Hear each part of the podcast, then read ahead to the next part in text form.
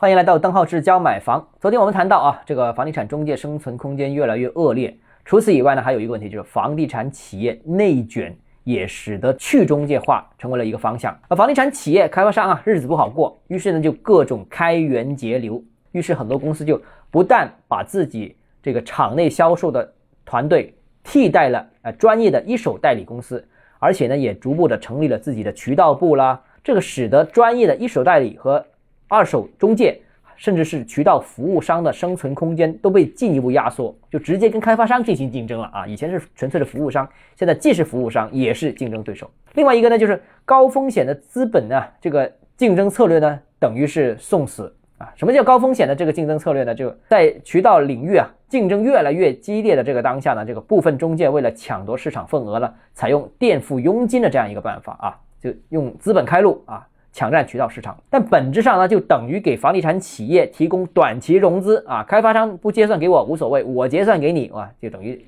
就借钱给开发商用啊。而且呢，多数呢要垫钱的都是那些有债务问题的房地产企业，所以呢，这些企业又特别容易暴雷。一旦暴雷之后呢，那垫付的资金就打水漂了啊。这个恒大就最近这种情况就非常多见了。市面上通常啊，很多这个所谓的渠道商、中介商，为了百分之五都不到的利润，要垫付百分之一。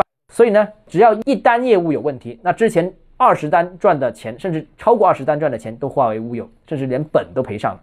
所以这种情况呢，在房地产企业出现暴雷之后呢，越来越常见。所以这些中介机构啊，也也不断的出现了倒闭的这种情况。所以啊，我觉得呢，这个风险真真的是越来越高。所以题外话说一下，以往大家都觉得中介其实是一个骗人的啊，赚大钱的这样一个行业，实际上他们。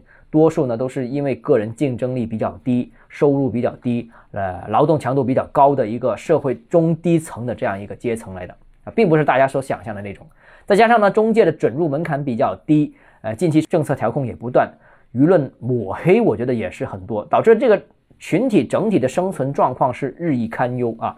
中介的业绩大幅下滑啦，呃，关门啦，转行也是不断的，从业人员收入。很多其实已经养不起自己，只能够呃转行。那大量的欠薪啊、欠佣金的问题也是层出不穷。